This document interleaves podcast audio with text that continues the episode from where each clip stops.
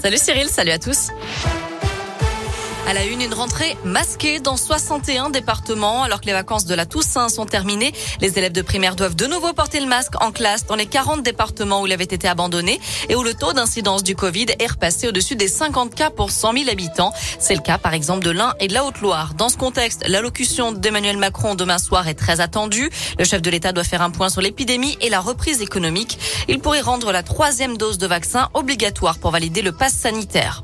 Une fête grandiose, c'est ce que promet Grégory Doucet, le maire de Lyon, pour la fête des Lumières, annulée l'an dernier à cause de la crise sanitaire. Ce rendez-vous revient du 8 au 11 décembre prochain au centre-ville.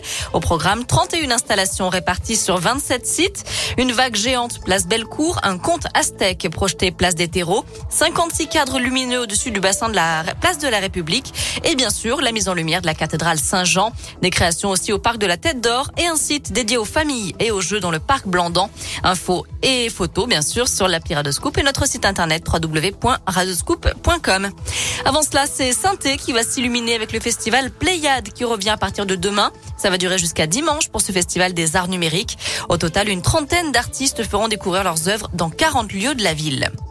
Saint-Etienne qui est à l'honneur en ce moment à Dubaï. Une trentaine d'élus, chefs d'entreprise et designers sont présents depuis ce week-end à l'exposition universelle qui se déroule jusqu'à fin mars. Le maire Gaël Perdriau est notamment présent pour évoquer l'un des thèmes mis en avant lors de cet événement, les mobilités urbaines de demain. Dans le reste de l'actu, la piste terroriste envisagée après l'attaque d'un policier ce matin à Cannes. Un homme prétextant agir au nom du prophète l'a agressé à coups de couteau devant le commissariat. Par chance, l'agent a été protégé par son gilet pare-balles. L'agresseur, lui, a été grièvement blessé par les tirs de riposte du collègue du policier visé.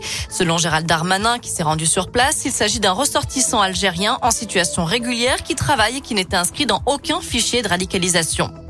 Premier débat entre les cinq candidats à l'investiture, les Républicains, pour la prochaine élection présidentielle.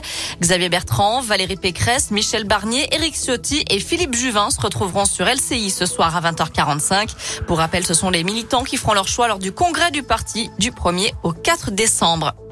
Un mot de foot et les Bleus qui se retrouvent à Clairefontaine à partir d'aujourd'hui. Dernière semaine d'entraînement avant la réception du Kazakhstan samedi au Parc des Princes.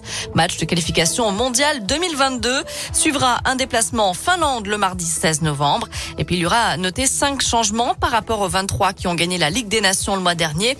Retour de Coman, Kanté, Zuma, Langlais et Areola. Voilà pour l'essentiel de l'actu. On jette un œil à la météo pour cet après-midi. C'est plutôt une bonne nouvelle, hein. une belle journée, une alternance de nuages et de belles éclaircies. Le mercure varie entre 6 et 10 degrés pour les maximales dans la région. Ça va durer comme ça encore jusqu'à la milieu de la semaine à peu près. Très bon après-midi à tous. Merci.